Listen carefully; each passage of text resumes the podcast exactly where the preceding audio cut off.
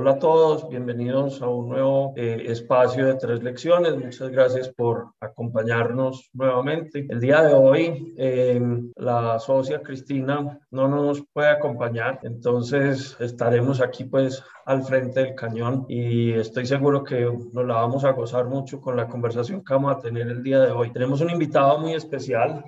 Em, Sebastián Villa, pues es un muy joven clavadista y a pesar de su corta edad o de su juventud, pues ya ha tenido tres experiencias olímpicas en, en, su especialidad, pues que son los clavados, y accedió pues a acompañarnos hoy y además le hicimos la invitación o le extendimos la invitación al papá y al tío para que también hablemos un poco de cómo es esta experiencia, de cómo se vive esta experiencia, no solamente desde la perspectiva del, del deportista profesional, sino también desde esa red de apoyo pues que es eh, la familia. A Hernán, Mauricio y Sebastián, muchísimas gracias por aceptar la invitación y por acompañarnos en esta tarde y bienvenidos a este espacio de tres lecciones. No, es un gusto para nosotros poder estar con, con, con ustedes. Para mí, Máxime, que yo soy egresado a la escuela, Sebastián tiene un hermano egresado a la escuela y su mamá también es egresada de la escuela, entonces es como un gusto volver a la casa. Mejor dicho, hermano. O sea, por todos lados. No, no, antes, gracias a ustedes por la invitación. Claro que nos interesó mucho este espacio. Eh, no solo porque mucha de mi familia se egresa de la escuela, muchos compañeros, eh, muchos amigos, sino porque es interesante, es interesante sentarse a hablar y a contar la historia de, de un deportista olímpico y para mí siempre es un gusto abrirme como a diferentes grupos de personas para que me conozcan y más en una forma tan familiar, la verdad. Eh, toda mi carrera deportiva siempre ha estado respaldada como principalmente por mi familia y que ellos estén aquí acompañándome, para mí también es un gusto. Bueno, muy bacano.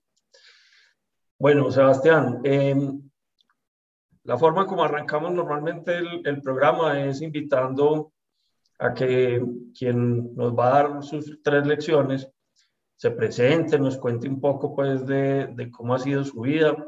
Pero en este caso yo le voy a pedir a Hernán que arranque él, que nos dé la, la historia desde el lado del papá y después ya Sebastián nos cuenta su perspectiva. Mira, uno como, como papá siempre va a estar orgulloso, ¿sí o no? Pero una cosa que a nosotros nos sorprende siempre, siempre es que yo lo he dicho cada que me preguntan, yo no sé de dónde le sale el motor a Sebastián. O sea, el hombre ha hecho unas cosas que uno, tiene que decir como familia y como red de apoyo que, hermano, si a este man se le ocurre esto, pues nos tenemos que tirar y lanzar todos de cabeza con él. O sea, le ha hecho cosas en la vida que muchas veces han ido en contra de, no sé, de, de, de las normas establecidas, de, de pronto del, como de un orden lógico, pero eh, cuando él va a plantear ahora sus lecciones de vida, eh, el sueño que él ha tenido es un motor que nosotros como familia, hombre, no podemos dejar de apoyar. Y que hacemos todo lo posible, ¿sí o no? Porque no pienso, uy, hubo una historia por ahí que él de pronto puede narrar ahora, él fue a, a competir a, a, Malasia. Y era una competencia en el otro lado del mundo, él estaba, yo no sé si estaba por los 13 años, pues no había manera, se hizo por una teleantioquia, yo no sé dónde sacó eso, sacó unas conexiones hasta con el embajador en ese momento, y uno dice, no, si este mal va para adelante, nosotros tenemos que ir para adelante con él, eso, eso siempre nosotros tenemos esa gran admiración por Sebastián. Bien, qué bacano. Y ahora sí, pues, Sebas, contanos, ¿cuál, cuál, ¿cómo es tu vida? Hacenos un resumen, pues, de, de esta frenética vida que has tenido? A ver, bueno, yo soy Sebastián Villa Castañeda, soy clavista olímpico, he representado a Colombia en, en, las últimas tres ediciones de los Juegos Olímpicos, Londres 2012, eh, Río 2016, Tokio 2020. Eh, soy campeón nacional desde el 2000 hasta la fecha. Soy campeón suramericano, centroamericano, panamericano, finalista mundial. Eh, no, pues, yo creo que soy administrador de empresas, y, y, en este momento soy el presidente del Club de Clavos de Alcatraz, que es el, el, el, club, el único club que hay acá en Antioquia de los clavados y es como el club más poderoso con mayor recorrido, con más experiencia y que arroja los mejores clavadistas del país para las diferentes selecciones, desde las nacionales hasta ya las internacionales. Bueno, pero aquí en las pesquisas que yo hice antes de, me enteré que tu historia en el deporte no empezó con los clavados. Contanos un poquito como cuál ha sido tu, tu recorrido en el mundo del deporte desde cuando estabas pelado, pelado. De mi mamá fue nadadora y, y ella nunca tuvo como esa presión porque yo me inclinara por la natación, pero sí me dijo que tenía que aprender a nadar. Así fue como llegué a los clavados, pero el recorrido es más largo. Yo estuve en BMX, en gimnasia, en patinaje, en, en, clases de pintura, en clases de música. Y en el colegio donde yo estudiaba, en el colegio alemán, llegó un entrenador cubano de gimnasia que fue asesor del equipo olímpico de gimnasia. Y ahí empezó todo. Ni siquiera fue enclavado, ahí empezó todo. Este man, es que yo tenía que cinco años por ahí, cinco o seis años. Y el man me dijo, eh, vos tenés la pinta para ser un gimnasta olímpico. Yo, un gimnasta olímpico, ¿qué es eso? Pues yo, o sea, no dimensionaba lo que uno juego olímpicos. Entonces, a mí sí me quedó sonando esa palabra de unos Juegos Olímpicos. Mis papás como que no, esa es la competencia más importante que hay en el deporte, no sé qué, y a mí me quedó sonando. Por sus temas de visa, en ese entonces eran un poco más complicados, él se tuvo que regresar a Cuba, yo seguí entrando a gimnasia, pero ahí como que murió el tema de la gimnasia en ese periodo, ¿sí o no? Y ahí fue el tema de, bueno, va a empezar a buscar qué hacer. Un día estaba en, ¿En gimnasia qué hacías? No, eso era... ¿O hacías todos, todos los, los no, aparatos? No, era, era, iniciación, o sea, era la base, la, la, gimnasia más crudita, más simple que hay. O sea, trabajo de fuerza, trabajo de elasticidad, un poquito de acrobacia, toda la cosa. Ahí, ahí iba yo. Entonces, estaba en clase de natación y llegaron buscando talentos y, y, me identifican, me, pues me dicen, ve, estamos haciendo unas pruebas para clavados, no sé qué, toda la cosa. Como, eso suena interesante. ¿qué es Yo estaba en la Universidad de Antioquia en las clases y allá hay unas plataformas que no son oficiales para competencias, pero las hay. Yo, eso, tirarse de ahí, interesante, toda la cosa. Eso era ya finalizando el año, el, el, proyecto era como para empezarlo en enero, febrero del próximo año, estamos hablando del 99, para empezar en el 2000. Y ahí empezó todo, o sea, yo le dije a mi mamá, ve, yo quiero, mi mamá al principio muy negada a la oportunidad, porque yo le tengo miedo a las alturas. Entonces mi mamá era como que, pues no tiene sentido. Ella siempre me decía, no, usted tiene que probar, intentar, hacer para descubrir qué es lo que le gusta. Yo, bueno, me le metí por ese lado y yo, ah, déjeme, déjeme, yo pruebo que si no me gusta, pues nos volvemos para la casa y ya y así empezamos. ¿Y el BMX? Ah, en BMX no duré sino un curso. Llegué, era muy bueno, me iba muy bien, pero cuando llegó la, la, el momento de pasar al siguiente nivel, eran vacaciones. Y entonces mi mamá me dijo, bueno, el, el siguiente nivel es en vacaciones, ¿usted qué va a hacer? Y yo, ah, no, nada. Me voy para vacaciones. Las vacaciones son para descansar. yo no voy. Y lo curioso es que ya ni vacaciones tengo. Tengo vacaciones por cuatro años. Pero entonces, no, en BMX quisiera muy bueno, me gustaba, pero no, no, no llegué a nada. Ya. Bueno, ¿y, y cómo, cómo hacías para compasar el, pues el entrenamiento y el colegio y la dedicación del tiempo en una cosa y la otra? ¿Cómo repartías tus tiempos? Fue muy difícil. O sea, yo hoy me acuerdo de cómo hice y yo digo, no sé cómo. O sea, de verdad, no sé cómo. Al principio no era tan complicado porque pues, los entrenamientos eran tres veces a la semana, dos, tres horas. Entonces tenía como las noches para llegar a terminarlo del colegio a medida que, que fui creciendo, fui subiendo de categoría, obviamente la exigencia horaria semanal se iba incrementando y no solo la exigencia horaria, sino que el, el, la exigencia física iba siendo mayor y el desgaste igual. Entonces, ahí el colegio jugó un papel fundamental y fue que siempre fueron como muy dispuestos, teniendo en cuenta que hace años el deporte no era visto o no tenía el posicionamiento que tiene hoy en la, en la sociedad.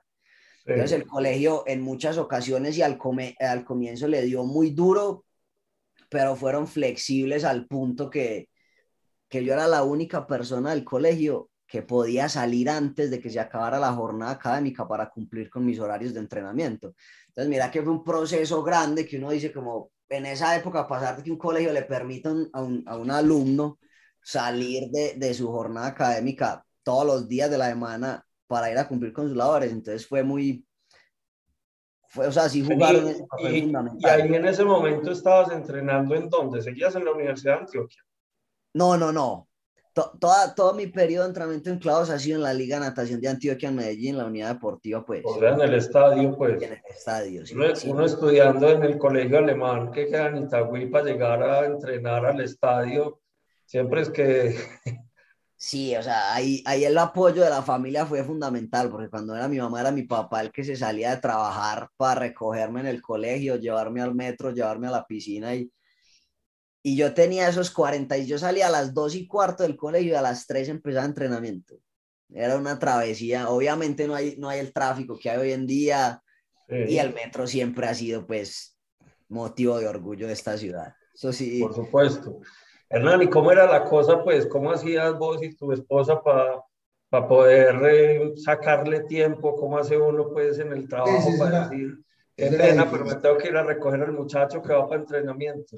Eso era difícil, eso era difícil, difícil, y, y después él, él tuvo que cambiar incluso de colegio por, por varias circunstancias, eh, y, él, él, puede narrar ahora, pues, que eso no fue fácil para aceptarlo todos, pero era un tema muy difícil, es lo que vos decís, uno moverse desde Itaires hasta, hasta el, el estadio en un horario de, de, plena jornada laboral era complejo. Yo pues tenía en ese momento un empleo en el que era jefe de montajes de una compañía y entonces pues eh, tenía que acomodarme los, los, los, los horarios para ver, pegarme la volada, si no era yo, era la mamá que también tenía cierta flexibilidad porque ya trabajaban en un tema de explotaciones de canteras. Entonces, bueno, ahí, pero, pero era pues difícil, ¿cierto? O sea, no, nunca fue fácil esa labor, pero si este muchacho tenía el motor, nosotros no nos podíamos quedar atrás, pues. Ahí Sebas, vos tenés, tenés un hermano, ¿cierto? Todos hermanos. Dos hermanos, mayores, menores. Tengo uno mayor y uno menor. O sea, vos estás en el sándwich ahí. Sí. Bien, ¿Y, ¿y alguno de los dos también con, con espíritu deportista así de, competencia o, o, puro recreativo? Mauricio Pena no, ninguno. O sea, mi hermano sí fue, eh, mi hermano mayor fue jugar fútbol en el colegio, el menor también. Eh, Santiago, que es el mayor, también hizo tenis, equitación, pero nunca, nunca se motivó pues así como a la competencia o a la alta competencia. El menor, ese jugaba fútbol en el colegio y nos hacía ir a ver los partidos, nosotros apoyándolo y un día que no, que ya que está muy cansado y compró una guitarra. ¿Cómo fue la historia? no, pues compró una guitarra que porque se iba a dedicar a eso y yo creo que tocó tres acordes. Si alcanzamos una vez a ir a una presentación por ahí en, el teatro de, de, Envigado, pero hasta ahí. No más. Muy bien. ¿Y de dónde crees vos, Sebastián, que te ha salido como esa determinación de, de, decir, bueno, yo me voy a disciplinar, yo, yo voy a estar pues comprometido con el compromiso que requiere cualquier deporte cuando uno decide pues hacerlo eh, a un nivel de competencia importante? Pues yo siempre he dicho que, que el mejor ejemplo o, la mejor herencia que uno puede recibir son las acciones por parte de sus seres cercanos porque uno cuando es pequeño aprende más viendo que escuchando, ¿sí o no? Y en mi familia yo siempre he tenido el ejemplo de, de, personas muy trabajadoras, de personas que se comprometen con sus empleos, con sus obligaciones, con sus familias. Y yo siempre he dicho que de ahí yo saqué esa disciplina. El amor por el deporte lo fui cogiendo pero siempre en mi, en mi familia y en mi casa tuve ese ejemplo de, de, ser personas trabajadoras, de ser personas respetuosas, de ser personas muy unidas y de tener como ese apoyo y ese respaldo que un deportista necesita, porque hoy estamos hablando que, que el deporte es un, es un sector muy posicionado, pero en ese entonces no era así, o sea, en ese entonces eh, lo único que sobresalía era el fútbol y llegar a ser un futbolista profesional pues está difícil, porque hay muchísimos futbolistas. Entonces yo siempre digo que, que esa es como la herencia en vida que tengo de mi familia. Y nos decías ahorita que tu mamá fue nadadora. Eh, ¿Tu mamá nadaba a nivel recreativo o nadaba también a nivel de competencia? Mi mamá era muy buena nadadora, pero mis abuelos nunca la apoyaron como en eso, ¿sabes?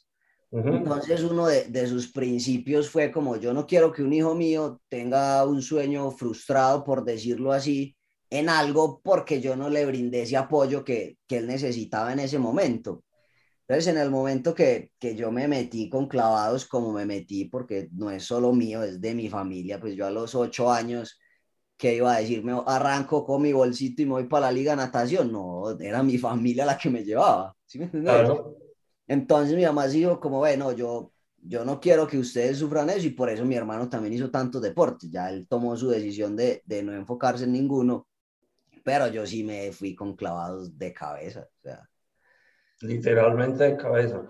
Bueno, muy bien. Eh, una pregunta para Hernán, porque es que, pues, mi hijo menor ya, ya pasó los ocho años, ya, ya está pues en, su adolescencia, pero pues a los siete, ocho años, eh, todos los, los, niños quieren, sueñan con, con volverse deportistas profesionales, al que le gusta el básquet en el básquet o el voleibol o en el fútbol o en lo que sea.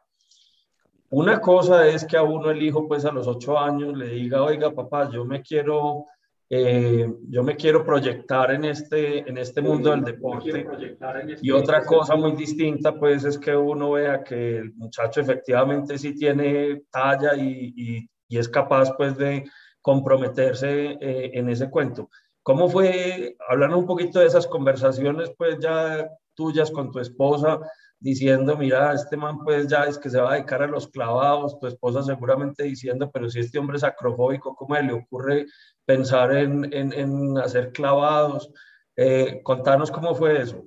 Ya, eso pues obviamente eh, vienen las discusiones, no discusiones digamos, sino las charlas, ¿no?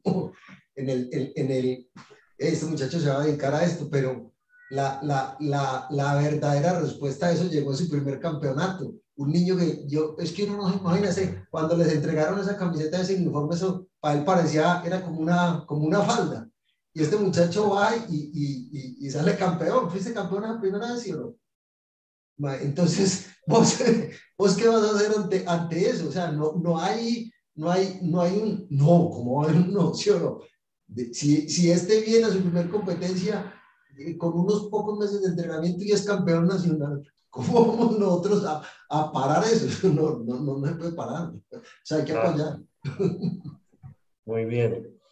Bueno, Sebastián, y eh, ahorita nos dijiste que, bueno, nos dijo tu papá que cambiaste de colegio eh, y también nos dijiste que sos administrador de empresas. Contanos un poquito cómo fue esa parte, pues, de combinar la dedicación al deporte, ya uno siendo pues deportista de alto rendimiento y, y el tema pues académico. Eh, yo pienso que esa, el tema de, del cambio de colegio fue como la primera decisión o la decisión más grande que, que había tomado en cuanto a mi vida en ese entonces. Ya les comenté, yo estudiaba en el colegio alemán, pero llegó un momento en el deporte en el que a mí me estaba yendo bien y yo y yo aspiraba mucho más, ¿cierto? Obviamente para aspirar a mucho más tenía que trabajar bastante, tenía que incrementar mis horas de entrenamiento. Y la solución que encontramos fue entrenar en las mañanas, que podía aprovechar seis horas, de, de, de 6 de la mañana a 12 del día, yo ahí tenía seis horas para entrenar. Y en la tarde, lo, lo, lo, más temprano que podía entrenar era a las 3 de la tarde y a las seis y media, siete de la noche, pues ya, ya el cuerpo no me iba a dar, o sea, porque yo estaba despierto de las cinco y pico para ir al colegio. Entonces yo pienso que esa fue como la primera decisión determinante. Obviamente en esos años anteriores había, que, había tomado muchas decisiones. Decisiones como eh, preferir irme a entrenar que irme para una finca con mis amigos, preferir irme a entrenar que irme, no sé, un fin de semana con la familia. Entonces sí había tenido que tomar decisiones, pero yo digo que esa fue la decisión que como que marcó ya el camino.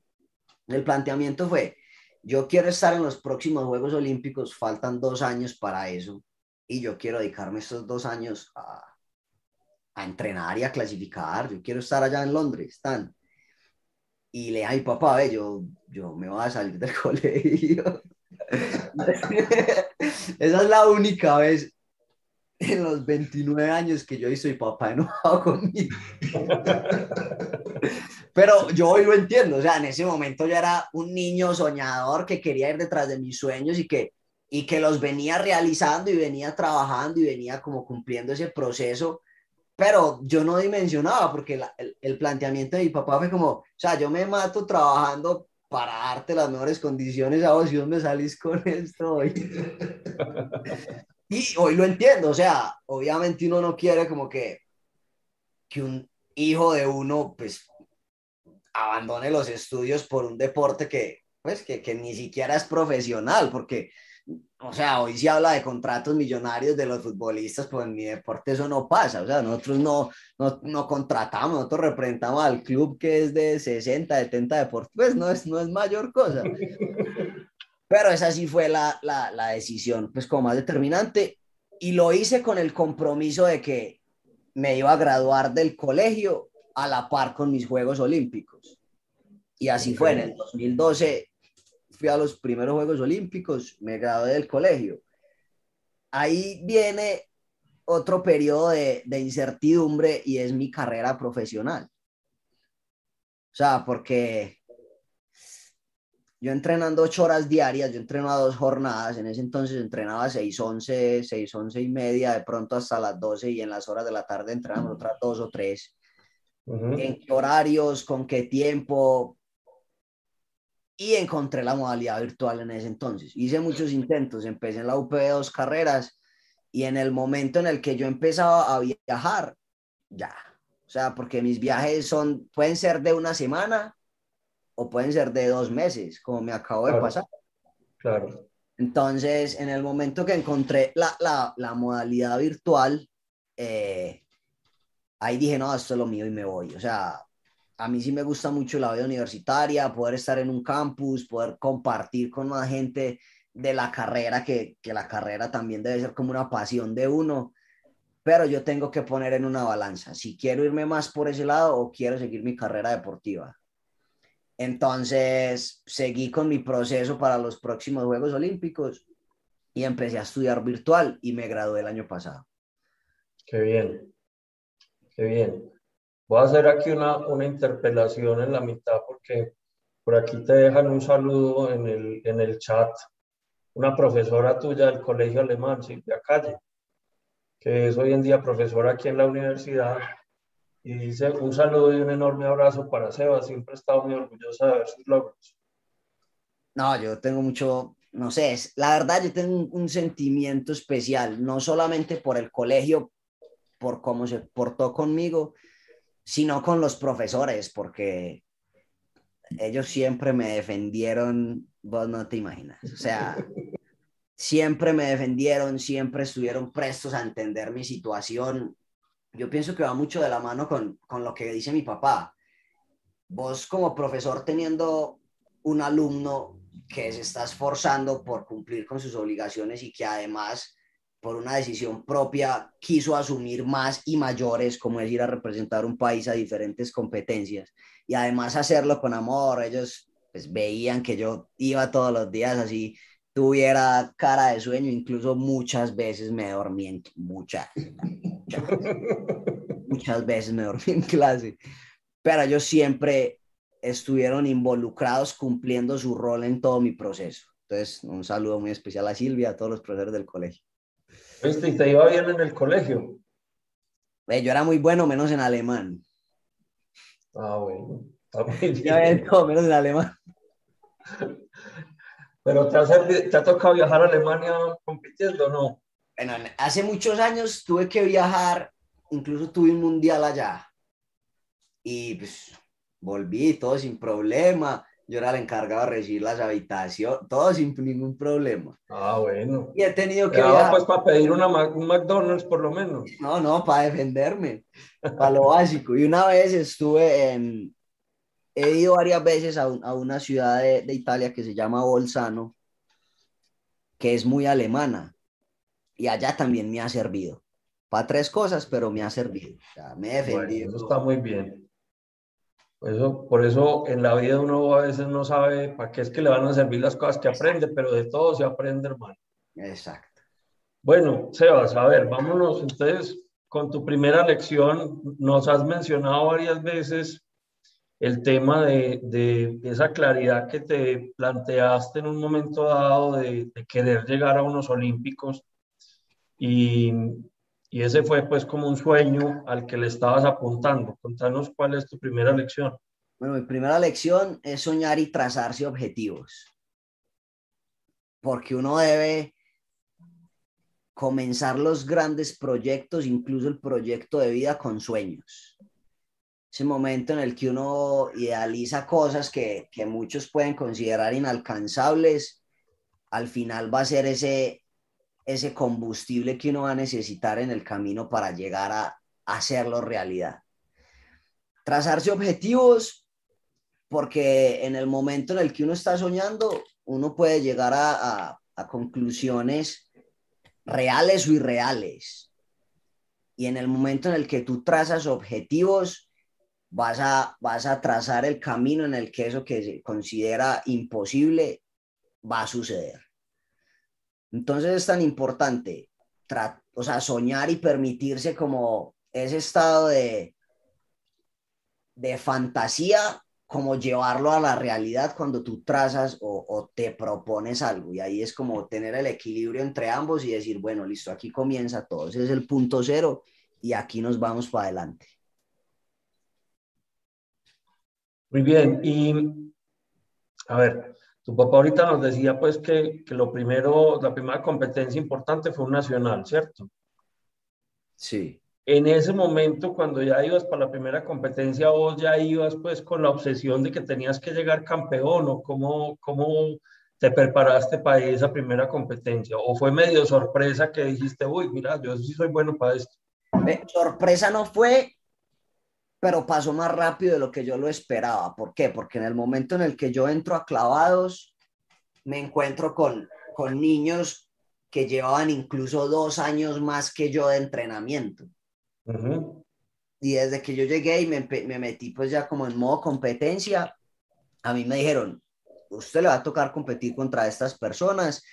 Estas personas llevan más tiempo que usted entrenando, incluso hay, hay uno que lleva dos años. Yo, ah, ok para mí eso me sirvió como motivación. Dije, ah, ok, hay, hay, un campeonato nacional a final del año. Yo no sabía si iba a clasificar o no, pero yo quería estar y yo siempre he sido muy competitivo. Entonces dije como, bueno, yo quiero estar y quiero ganar. Pasaron esos primeros meses de entrenamiento muy exigentes, porque clavados es un deporte muy exigente. Y llega el punto en el que tenemos un primer control. Ese primer control quedó como de séptimo, de octavo Ah, eso me falta un montón. Pero hay que seguir trabajando. Faltan mes y medio más o menos. Y yo, ah, ok, puede faltar mes y medio, hay que trabajar mucho, pero se puede. Se puede, es que a los meses fue la primera vez que quedé campeón nacional. Qué bien. Bueno, pero no, una pregunta que se me quedó ahorita entre el tintero. Entonces, ¿Qué pasó cuando te dijeron, mira, ahí hay unos trampolines y vos le dijiste a tu mamá, yo como que tengo ganas y tu mamá te dice, viste, pero si a vos te dan miedo las alturas? ¿Cómo fue ese cuento? ¿Cómo, cómo fue esa primera parada ahí en, la plataforma eh, y, y, lo que se siguió? Es, para mí fue un proceso largo que todavía lo vivo. Obviamente yo no llegué el primer día a la piscina de clavados, me subí a la última plataforma y me tiré, no Obviamente no fue así. Fue un proceso largo y es ahí donde, donde hablamos de la tercera lección, pero dejémoslos para, para ese, para ese punto. Ahorita entonces, ahorita entonces retomamos ese cuento. Listo, muy bien. Eh, bueno, y la segunda lección. Hacer. ¿Por qué hacer? Porque en el camino uno siempre va a encontrar dificultades, los cambios de planes en el deporte, en la vida, en el trabajo, en todo, siempre van a tener que ser em, empleados y aplicados. Y muchas veces cuando, cuando trabajamos o, nos soñamos con algo muy grande, nos van a llegar momentos de, bloqueo, ¿cierto? En los que uno o va a querer renunciar o no va a saber por dónde empezar o yo siempre utilizo mucho el ejemplo como cuando uno llega a una habitación y, y, la tiene toda desordenada, ¿cierto? Como que uno siente que ni siquiera uno tiene espacio en esa habitación. Y uno abre la puerta y se queda ahí como, joder madre, ¿qué es esto? ¿Qué va a pasar? Muchas personas deciden cerrar la habitación e irse, ¿sí o no? Otros deciden en, en, entrar y, y, joder madre, o sea, ¿qué hago? Y empiezan a, mirar, a mover, a hacer, pero no terminan haciendo nada. Entonces ahí es donde el hacer es muy importante porque muchas veces se gana más haciendo algo así sea diferente que tratando de solucionar esa dificultad. Yo lo he vivido con clavados, con lesiones, con fracasos, con competencias, con resultados no deseados. Y el hacer siempre me ha sacado adelante. Cuando estoy lesionado, puedo trabajar en, en dificultades o en debilidades que tenga. Cuando tengo un mal resultado, eh, mucha gente prefiere encerrarse unos días y darse látigo y decir, de madre, ¿por qué me pasa a mí? ¿Qué y yo prefiero, no sé, o me voy para el gimnasio o, o, salgo de mi casa, pero no me permito quedarme quieto pensando en algo que, o sea, que a la final no me va a dar solución. Entonces el hacer por eso para mí ha sido tan, tan valioso y lo, he, y lo he interiorizado al punto de que, que yo prefiero hacer algo que, quedarme esperando a ver qué pasa con mi vida, con el deporte, en mi profesión, en mi trabajo, en lo que sea. Oíste, hagamos un paréntesis y contanos un poquito, pues como, ver, el, deporte del clavado, pues uno ve eh, una competencia y uno lo que ve pues es el, clavadista subiendo al trampolín o subiendo a la plataforma y haciendo pues el, salto. Eh, pero realmente la preparación para uno llegar allá combina distintas disciplinas deportivas. O sea, vos, hablaste ahorita de gimnasio. Contanos un poquito como de cuáles son las otras cosas en las que uno como clavadista se tiene que preparar y contanos cuál es la conexión que has encontrado entre la gimnasia olímpica y los clavados. Empecemos por clavados, es un deporte de arte y precisión, ¿sí o no? arte por todo lo que uno hace en el aire, precisión porque uno sí o sí tiene que entrar vertical al agua. Eso no se puede cambiar, ¿sí o no? Al ser un deporte de arte y precisión tan exigente requiere mucha preparación. La preparación va desde la parte física, la parte técnica, para poder llegar a la piscina hay periodos de, entrenamiento en los que nosotros no hacemos ni siquiera el 10% de tiempo en la piscina y todo lo hacemos en tierra o en seco. ¿Qué pasa con la gimnasia y con los clavados? Desarrollan motricidad y desarrollan la parte acrobática, que es lo que uno necesita precisamente en el aire. ¿Qué pasa con la gimnasia que tiene como plus sobre muchos deportes? Es la fuerza que desarrolla ¿sí o no? ¿Por qué la fuerza que desarrolla? Porque en el momento en el que tú estás de pie o tú estás con un apoyo en la tierra, es más fácil encontrar el centro de gravedad. Eh, pero cuando tú estás en el aire, el, el único apoyo que tú tienes es tu cuerpo y la fuerza que tú sepas ejercer sobre él, o sea, el control y el dominio que tú tengas de tu cuerpo. Entonces, por eso gimnasia y clavados hasta cierto punto se complementan. Ya llega, ya llega un punto en el desarrollo deportivo en el que las técnicas, en vez de, de aportarse, chocan y es ahí donde a mí me tocó tomar como, como una decisión, bueno, sigo en gimnasio o sigo en clavados. Pero como, como formación infantil, yo siempre lo recomiendo. Más gimnasia que clavados incluso. Sí. Por eso, por, por el desarrollo, digamos, del tema de fuerza y demás. o sea, salgámonos, salgámonos de mi ejemplo, de mi rol como atleta olímpico. O sea, pensemos en un niño que está desarrollando sus habilidades. Yo siempre le voy a recomendar gimnasia. Va, va, va a coger fuerza, va a coger control del cuerpo, va a desarrollar un poco de acrobacia. Y si el día de mañana él quiere irse para otro deporte, va a tener una buena base.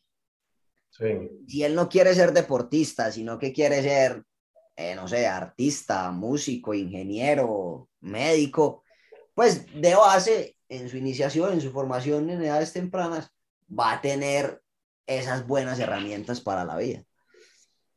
Qué bien. Y sacame de una inquietud. Yo diría, pues, que, que, la, que el tema del manejo del equilibrio y el tema de las, de las figuras de gimnasia son como una buena base para uno eh, después desarrollarse en, en, los clavados y con todas las figuras que hay que hacer? ¿O, ¿O, son dos cosas diferentes? No, no, no, tú lo acabas de decir y es, y es muy acertado. Es que el equilibrio, el control, la propiocepción, la pliometría, la explosividad son cosas que se desarrollan muy bien en la gimnasia. De hecho, nosotros en este momento en el club, yo soy el presidente del club, tenemos un practicante que es de gimnasia y lo estamos implementando en la iniciación, precisamente porque tiene muchísimos beneficios para los niños.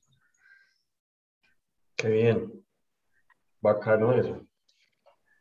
Bueno, y, y vámonos pues a la tercera, la tercera de tus lecciones. La tercera es disfrutar el proceso. Muchas veces, incluso yo he fallado en eso y, y me he como obsesionado con un resultado, con una medalla, con un objetivo y dejo de disfrutar ese proceso. Y el proceso al final termina siendo más largo, es el día a día. Y cuando tú no tienes como, como ese gozo durante todo ese tiempo, en el momento que tienes el triunfo, no te vas a ver igual. O sea, es un sinsabor que uno dice como que, hey, eso era todo. Todo por un ejemplo Vos coges un bus todos los días porque tenés que llegar a tu oficina. Te montas al bus y llegas a la oficina. Y un día determinado te da por mirar por la ventana y ves un árbol. Ve qué árbol tan bonito. Y el árbol lleva ahí más años de los que uno lleva montando en el bus y uno nunca lo ve. Uno solo se enfoca ahí. Salgo de mi casa a tal hora para llegar al trabajo y me estaba perdiendo de ese árbol. De cuántas cosas nos perdemos precisamente por no vivir y disfrutar el día a día. Entonces, son lecciones que a mí me ha dejado el deporte y que las he tenido que implementar en los últimos años, porque honestamente muchas veces me enfocaba como, no, yo quiero estar en unos Juegos Olímpicos y se me olvidaba que, que el camino para unos Juegos Olímpicos son 4, 8, 12 años. Y entonces, ¿qué iba a hacer de esos 12 años? Llegaba a unos Juegos Olímpicos, no conseguía el resultado que quería y miraba para atrás y me perdí un montón de cosas que a la hora de la verdad, ¿qué?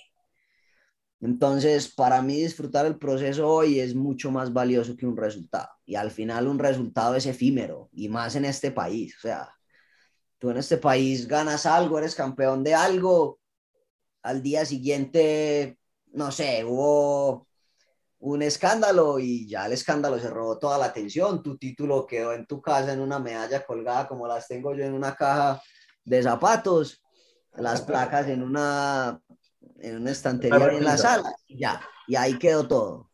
Entonces sí, el proceso al final termina siendo más valioso que un, que un título, que un logro. Mira, e, eso, a ver, ese mensaje me parece que es súper eh, importante, sobre todo pensando pues que aquí en tres lecciones procuramos siempre como hablarle a los estudiantes que están en proceso de formación. Y y yo, yo, a mí me parece que, que a veces eh, no es muy difícil uno caer en, ese, en esa situación que nos estabas planteando con lo del viaje de bus. Es decir, estoy más preocupado por ganar el examen, estoy más preocupado por ganar el semestre, estoy preocupado por una por una meta, llamémoslo así, que me está obsesionando y a veces pues pierdo eh, de vista el, el, goce del proceso. Algunos me dirán, no, pero qué goce hay pues en, que lo pongan a uno a estudiar y que no, pero pues es decir, eh, si, uno, si uno ve el, proceso como un proceso que se va complementando y que se va eh, creciendo como, como persona y como profesional, pues ahí sí hay unas cosas que se gozan, lo mismo que la compañía de los compañeros y demás. Mi pregunta ahí es, Mm, ¿Qué, ¿Qué te ayuda a vos hoy en día a mantener esa conciencia de que me tengo que gozar el proceso? Yo pienso que es el afán del día a día, ¿sabes? Uno con los años se va dando cuenta que, que el tiempo sí es muy valioso, como se lo dicen a uno en diferentes ocasiones, y, y que uno no se puede devolver. Y cuando tú has vivido y has sentido que has dejado pasar oportunidades, pasar muchas cosas, y no quieres cometer el mismo error dos, tres veces, te entra la necesidad de, hey, no, hay que disfrutar. Y tú lo dices ahorita y pusiste el ejemplo de, del examen, pero mis ejemplos son más, son más físicos. Yo cómo voy a disfrutar eh, una jornada... pesas. Exacto, ocho horas o sea, a mí me ponen un trabajo al 90%, que son una o dos repeticiones. Yo como a disfrutar, sentir que me estoy rompiendo las piernas. Pero, o sea, es que es eso, es eso. Y no es una vez. Será muy bien que yo no sería capaz nunca de, ponerme en, esas condiciones. No, o sea, el, tema de los deportes sí Ahí está mi tío y te pongo el ejemplo. En cuarentena yo intenté subir palmas y no llegué. Y no llegué. Y yo veo las, las historias de mi tío, las fotos de mi tío, y hubo una que me marcó mucho, no sé hace cuánto, yo creo que fue hace más de un año, en el que él puso como, hoy salí a rodar sin, sin contar los kilómetros, sin, sin un tiempo, sin un nada, solo salí a rodar por, por disfrutarlo, por, por montar. Y eso es la vida, o sea, tú no puedes nunca obsesionarte con algo porque te vas a perder del paisaje, te vas o, vas a, a, perder incluso ese amor por el que empezaste a hacer algo. Y ese, ese punto sí que es importante, porque a uno es, es fácil que la vida lo lleve a uno a, a olvidar cuál fue el, el, enamoramiento que lo motivó a hacer alguna cosa y se va perdiendo a veces como esa mística o esa, eh, ese, ese, impulso inicial que lo llevó a uno a eso. Eh, bueno, y vos lo decías ahora, el, el, la parte del entrenamiento físico de un deportista de alto rendimiento, pues es muy exigente.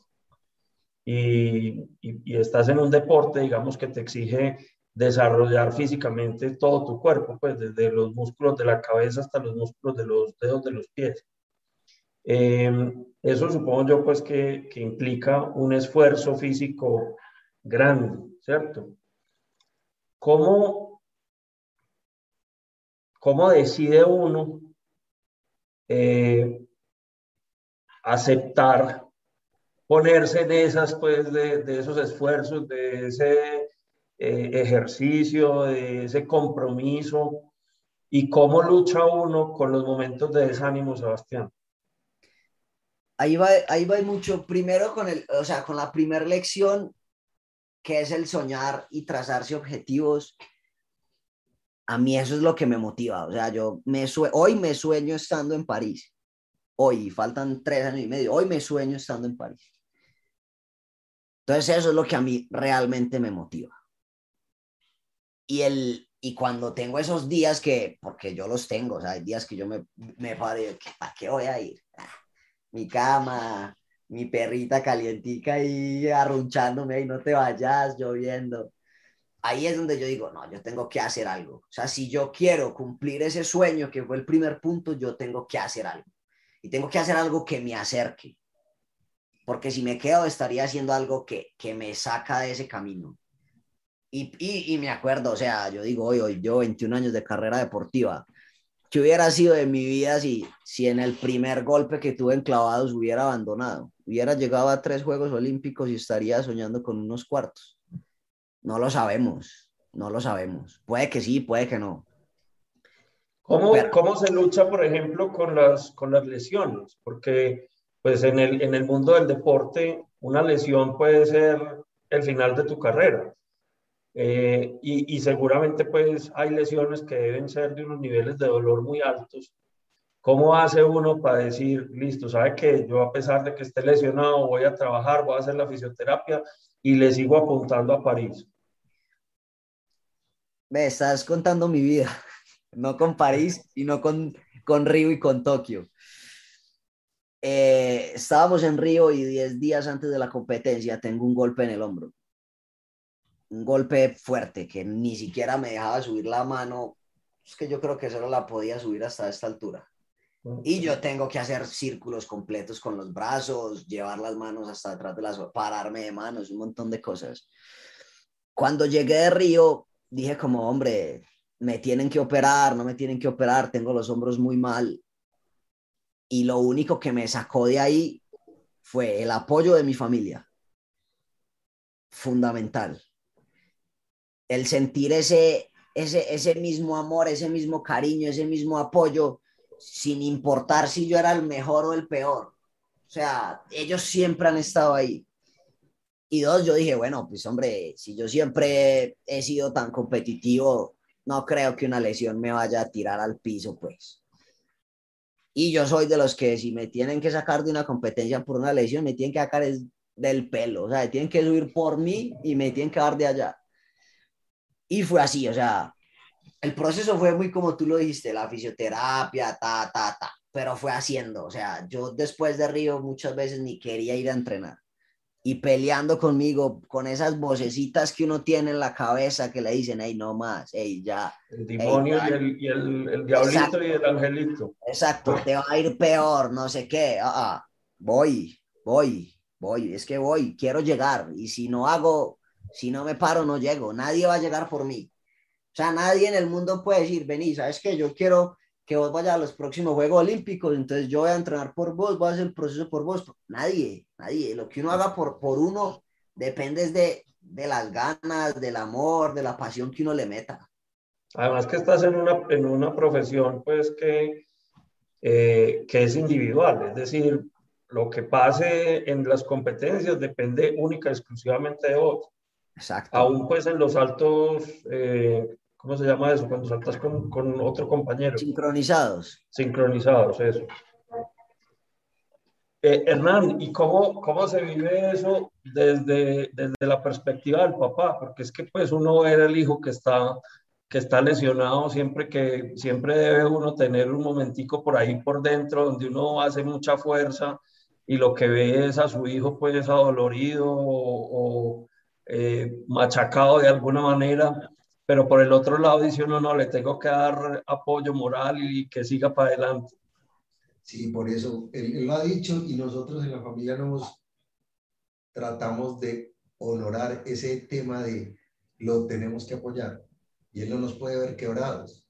O sea, hay que, hay que apoyar y, y si tiene un dolor, estamos ahí y, y, eso tiene que ser pues nuestra, nuestra misión, nosotros no nos vamos a subir a la plataforma a tirarnos por él, pero él, sabe, él sabe que, que, estamos detrás y que lo que él necesita y lo que, lo que haya que hacer, nosotros como, como grupo de apoyo estamos.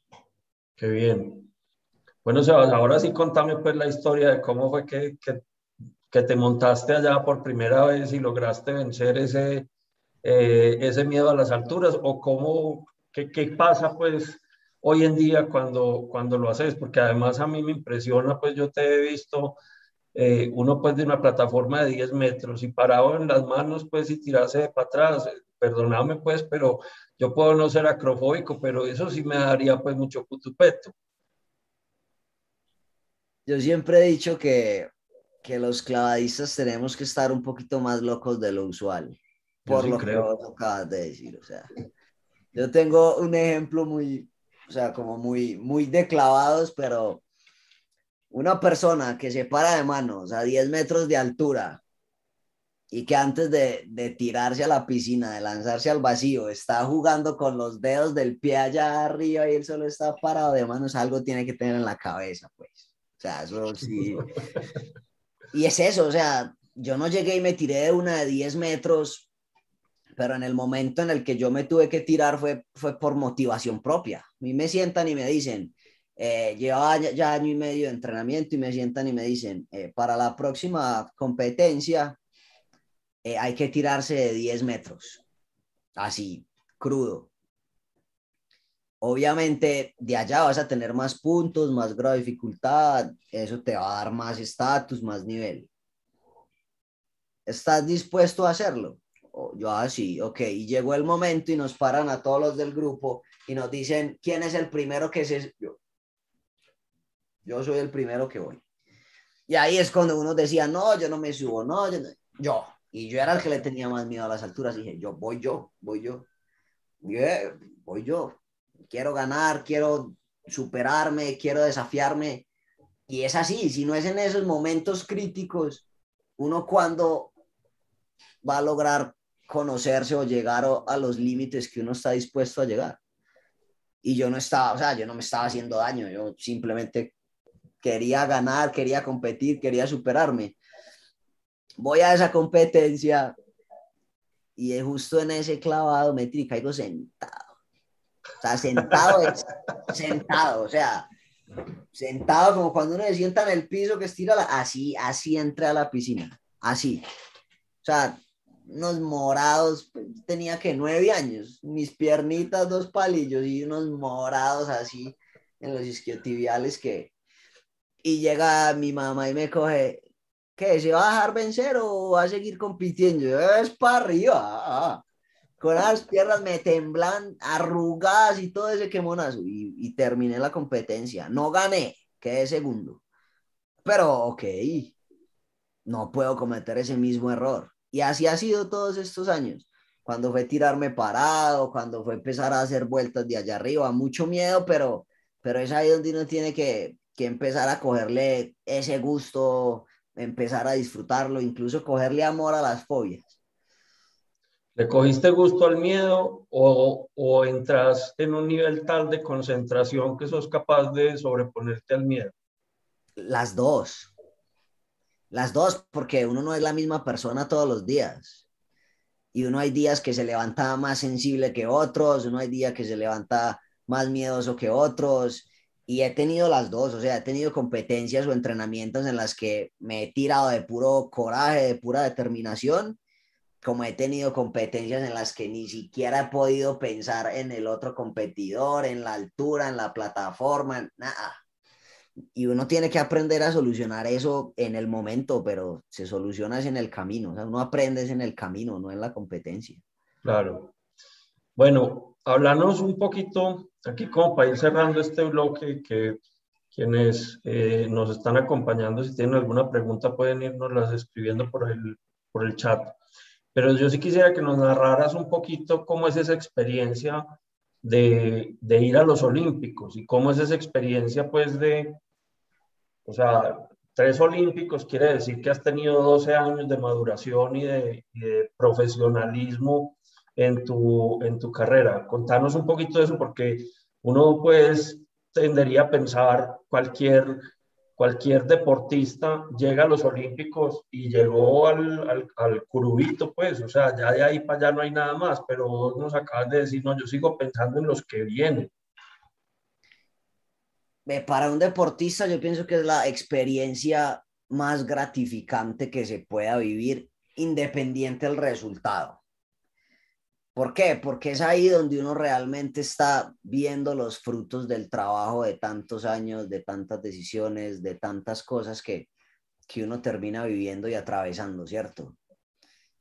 Compartir ese escenario con los mejores deportistas del planeta en cada disciplina, algo te tiene que dar o algo de valor te tiene que dar. Claro. ¿Por qué? Porque es que realmente solo van los mejores, o sea, realmente en su disciplina solo están los mejores. Y son personas como vos, que se han matado, que se han dedicado la vida a algo, que tienen su historia, que seguramente es igual de emocionante, de, de linda, de impactante que la de cada deportista. Entonces vos sabes que estás hablando con personas que, que te tienen que entender porque lo han vivido en carne propia. O sea, no es lo mismo escuchar una historia cien veces que vivirla una vez. Y es ahí donde tú dices, hey, aquí estamos los que estamos. O sea, de verdad estamos los mejores. Hoy, ¿qué tengo que hacer? Con orgullo sacar todo el trabajo que he hecho todos estos años y, y representar a mi país con amor, con pasión y de la mejor forma posible se gane o no se gane, independiente del resultado, son cosas que pasan en el deporte, en la vida, en todo lado, ¿cierto? Pero es una experiencia que, que para cualquier deportista va a ser el, el, como su pago de, de, tantos años de sacrificio. Y no solo para el deportista, para su familia, para las personas que han vivido con él ese proceso. Y yo lo viví en... en, no, y para, lo, para, los amigos de la familia también, no crea que era nada más la familia la que estaba pendiente de usted, hermano. Es para eso, es para que chicanen todos, sino que... y, no, entonces...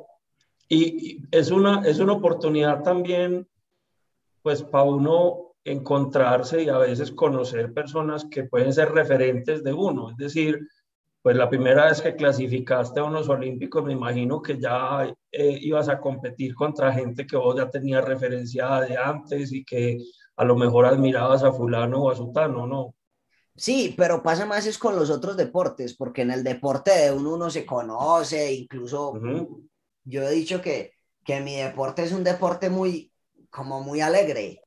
No hay como esa rivalidad interna, esos conflictos, pues, que se ven en otros deportes, ¿me entendés? O sea, no es como en un deporte de equipo, o no sé, como el fútbol, que uno ve que se mientan la madre ahí entre todos, nada, eso no pasa enclavado. Entonces es muy bacano como poder vivir el tiempo de competencia y después de las competencias. Pero lo que sí es, o sea, lo que sí vale la pena es conocer deportistas de otras modalidades. Porque las historias de los clavistas, pues al final terminan siendo muy similares. Es como cuando vamos todos los clavistas a una finca con piscina. Pues cae que todos vamos a hacer lo mismo. Pero cuando uno se reúne con deportistas de otras modalidades, de otras disciplinas, como que conoce otras historias, conoce que, que pasan más cosas que uno ni se imagina. Entonces, sí, para mí, o sea, el, el, el primer referente que yo conocí así como de, ah, fue como Michael Phelps. O sea, cuando uh -huh. yo estaba empezando, Michael Phelps estaba en su mejor momento, toda la cosa. Y, y yo ir a los, a los campeonatos mundiales de natación, ni siquiera uno juego yo. Ese es Michael Phelps, ese es el que se come seis huevos en el desayuno. Ay, es eso, y es eso. Pero yo pienso que, es lo que dije ahorita, yo pienso que la familia también lo vive. Yo lo vi con, con mi familia en Río. Y para mí eso fue lo mejor. O sea, que ellos desde su rol porque ellos también han hecho este proceso conmigo, cada uno cumpliendo sus funciones, lo mismo. Ellos no se van a poder ir a, a tirar por mí, pero sí han, sí han, contribuido y lo que han contribuido ha sido muy valioso. Ese también es el pago para ellos, que ellos estén allá viviendo eso. Qué bien. Vamos bueno, para París. Vamos para París, eso está muy bien. Ahí estamos haciendo la, los ahorros. bueno, y esa era otra pregunta que, que yo te quería hacer y es, ¿Cómo es la vida de un, de un, deportista profesional en tu, en tu disciplina? Vos ahorita lo decías, nosotros no somos un deporte pues, de firmar eh, como, como firman los deportistas, los, los futbolistas, perdón.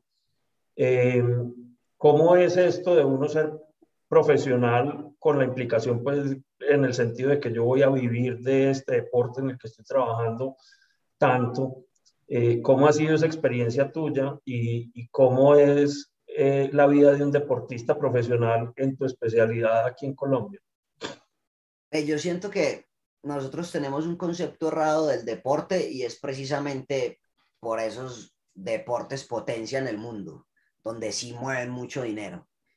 Eh, nosotros crecimos en Colombia con la idea de, ser futbolista porque eso da mucha plata o, o de que los ciclistas hoy tienen contratos millonarios y nosotros tenemos que ser realistas y, y, los que no practicamos un deporte donde se mueve plata de verdad, tenemos que utilizar el deporte como, como el medio para llegar a nuestro fin. y siendo ese fin nuestro proyecto de vida, no solamente durante el tiempo de nuestra carrera deportiva, sino después de ella.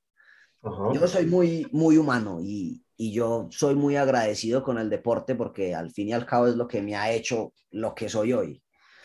Y siento que, que el deporte es una herramienta de transformación social muy poderosa.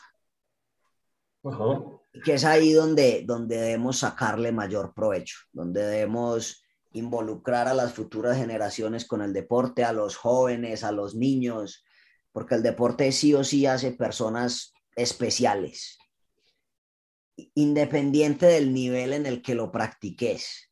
Si vos sos una persona que sale a correr tres días a la semana, sos una persona que tres días a la semana tenés esas voces en la cabeza. Ay, te duele la rodilla. Pará.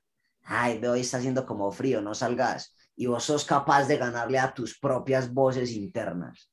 Eso a nivel personal te deja una ganancia que, que a la hora de la verdad, a la hora de enfrentarse a la vida, a la hora de enfrentarse a un mundo cruel, vos vas a poder solucionar mucho.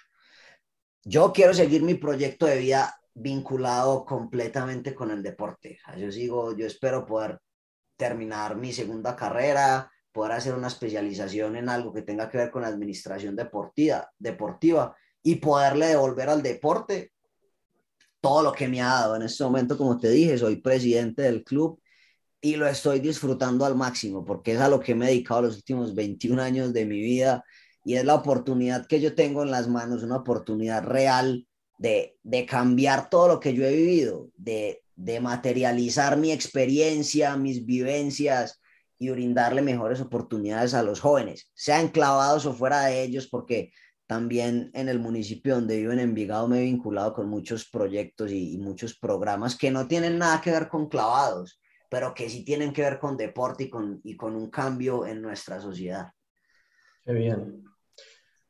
Bueno, yo, yo voy a hacer aquí el ejercicio que hace usualmente Cristi. Obviamente no me va a quedar tan bien hecho como lo hace ella, pero bueno, voy a hacer la recapitulación de tus tres lecciones. Eh, nos hablaste primero de la primera lección es soñar y trazarse objetivos y cómo en tu vida vos definiste que querías llegar a los Olímpicos y entendiste que para poder llegar a los Olímpicos tenías que hacer todo un proceso pues paulatino de ir a una serie de, competencias e ir ganando y lo lograste. Después nos hablaste del hacer como una manera inclusive para ayudarte en los momentos de crisis, no quedarte estático, sino forzarte a veces, pero, pero estar siempre haciendo y estar siempre trabajando. Eh, y el tercero, la tercera lección, nos hablaste de disfrutar el proceso. Tu ejemplo de, de la montada en el, en el bus es eh, un muy buen ejemplo, es decir, cómo encontramos o, o hacemos consciente que aún en las actividades rutinarias, pues pueden haber elementos que, que si uno no se eh, lo hace consciente, pues está dejando de, disfrutar parte del proceso. No sé si se me quedó ahí alguna cosa por fuera o si es ese como el resumen. No, ese puede ser el resumen. Soñar es fundamental para, para moverse, para ilusionarse, para sacar combustible. El hacer, haciendo es como se consigue todo en la vida. O sea, tú sentado en, en tu zona de confort ahí quietecito, seguramente no vas a poder alcanzar todo lo que sí quieres hacer.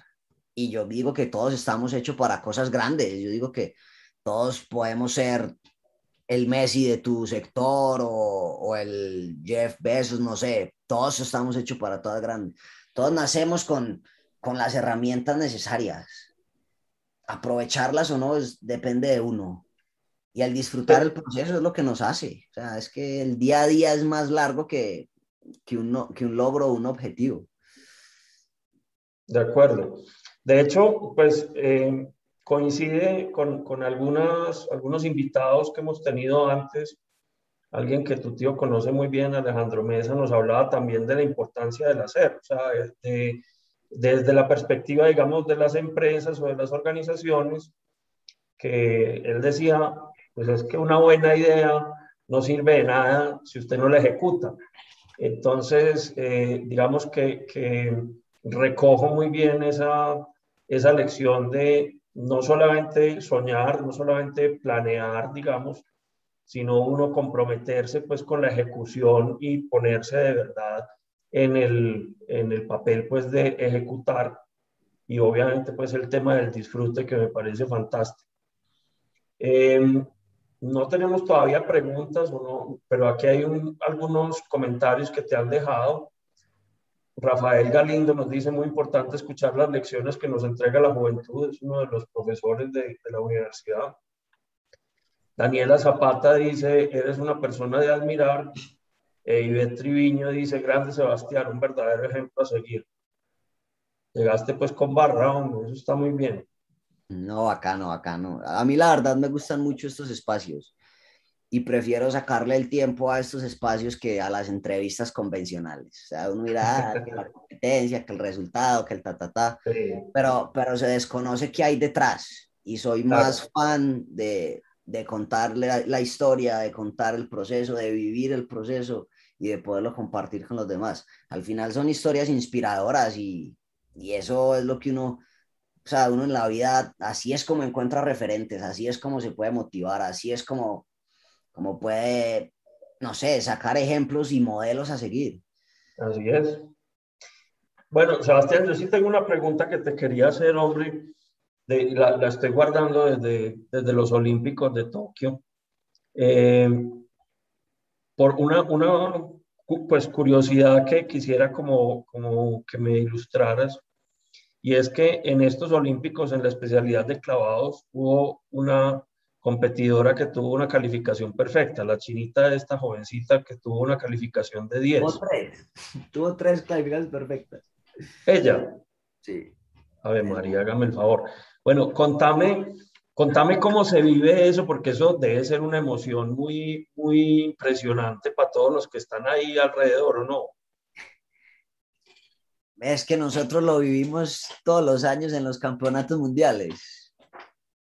Sea, estos eventos son buenos precisamente porque le llegan a más gente, ¿sabes? Pero eso es algo que nosotros hemos visto y hemos admirado de China, que es un país que, que se ha especializado en, en, en procesos, en deportes de precisión, en deportes de arte, que son los más exigentes, que son los más difíciles y, y son capaces de llegar a esto. Entonces, para nosotros es inspiración. O sea, toda la gente dice como ah, estos chinos siempre, sí, estos manes siempre, pero, pero ¿qué hay detrás de estos manes siempre que, que consiguen hacer a ese nivel de perfección todo lo que se proponen? Entonces, para nosotros es inspiración, para mí es de admirar.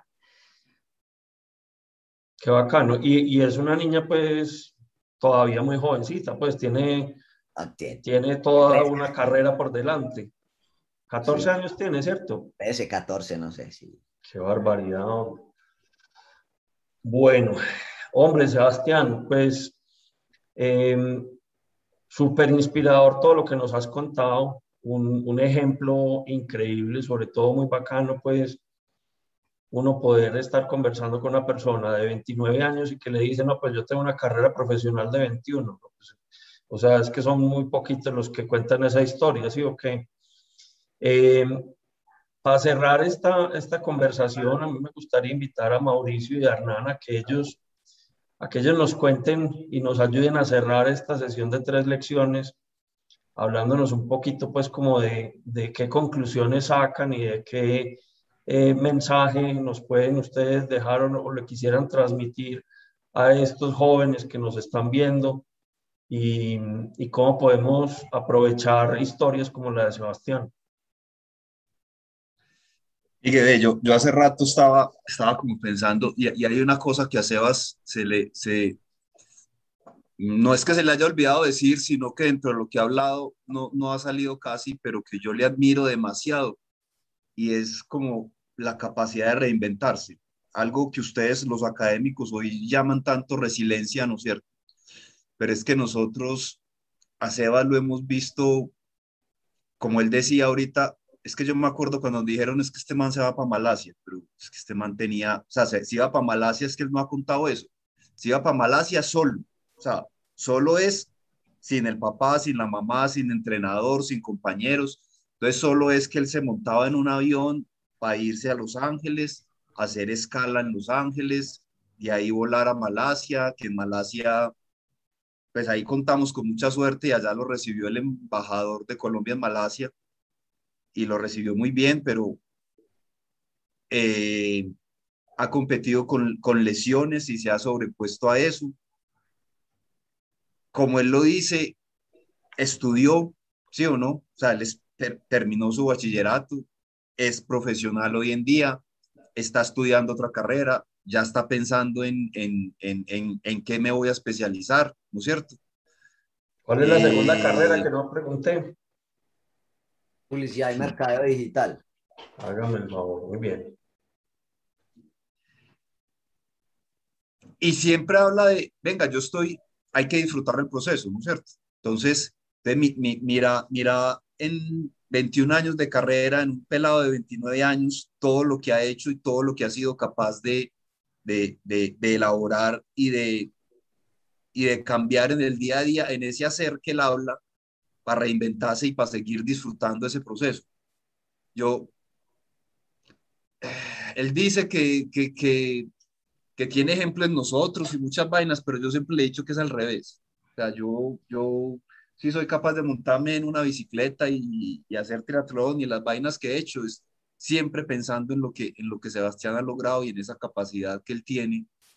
Y, y siempre, y yo ya se lo dije a él alguna vez, siempre digamos, hoy en día algunos deportistas hablan como, sobre todo en esto que yo hago, como, claro que yo no soy deportista profesional, pues soy un man que sale a montar por ahí en bicicleta de vez en cuando pero siempre, siempre está como el tema de, de, de, que algunos deportistas tienen un mantra, ¿no es cierto? Un mantra que es el que les permite cuando están en esos momentos duros en que no dan más seguir adelante. Y, y uno de mis mantras siempre ha sido, si Sebastián es capaz, yo tengo que ser capaz. O sea, si este man ha sacado fuerzas para entrenar 21 años, 8 horas al día, yo tengo que ser capaz de terminar este, este entrenamiento hoy, tengo que ser capaz de, de, de, montar, de, hacer, de llegar a esta meta que tenga que llegar. Lo he aplicado en varias cosas y, y, y me ha servido. Entonces, no, yo, yo, yo, yo lo único que soy es, es ser fan de Sebastián. Yo soy el que graba las, las competencias, el que, el que hace mil, mil vainas, pero yo, yo lo único que puedo hacer es, es ser fan de este man y, y cuando él dice vamos para pa París, entonces decirle a mi esposa que empezamos a ahorrar que vamos para París, porque ¿qué más hacemos pues? ¿No es cierto? Entonces, a mí me impresiona de verdad esa capacidad de, reinventarse, esa resiliencia, ese, ejemplo que, que da. Y, y, pues uno lo ha visto mucho en este tipo de espacios y en conversaciones en la casa de la abuela y eso, y siempre es como con esa claridad y con, ese, y con esas ganas y, y, y sabe para dónde vamos, entonces, y, se proyecta, o sea, se proyecta a futuro, él no está pensando en que, en que el día mío es ganar una competencia o entrenar, sino que vos ya lo oís hablando de quiero devolverle al deporte, quiero representar a mi país, quiero, quiero hacer mil cosas. Entonces, de verdad, pues que, que, que si hubiera presidente del, fan, del club de fan de Sebastián, pues tendría que ser yo, ¿no es cierto? Ah, muy bien. Eh, no, no, no, es, no es sino eso, o sea, de verdad ese ejemplo, pues, para mí es ejemplo, yo no me considero ejemplo de él, sinceramente, yo siempre he pensado que él es el ejemplo de, muchas cosas para nosotros, que lo rodeamos. Se nota mucho el orgullo, hombre, por, por tu sobrino. Hernán, ¿y qué nos contás vos? No, pues de, de, de cuando tú dijiste que qué lección o qué consejo para, para la gente es, yo siempre he dicho yo, yo no sé qué motor tiene dentro Sebastián, porque el hombre no para, ¿sí? O sea, es para adelante y es para adelante y es para adelante y es para adelante. Y con lo que decía Mauricio, nosotros no somos ejemplo para él, él, él para nosotros es, es un faro, la verdad. Entonces, eh, eh, ¿qué enseñanza para la gente? Alimenten su motor interno, porque eso es lo único que te, que te pone en, en, el, en el objetivo que vos querás, en el que te traces, así sea en el arte, no sé, en el trabajo, en lo que sea. Alimenten el motor propio. Miren, ahí tiene un ejemplo. Sebastián es hoy 18 en el mundo. Dije, ¿cuántos, ¿cuánta gente hay en el mundo? No sé, 2.500 millones de personas. y, y eso es un ejemplo, es el 18 en el mundo hoy, ¿ok? ¿Y cómo lo ha logrado con su motor? Entonces, eh, eh, es ese motor. Eso, es, es como la decía. Qué bien, muchas gracias.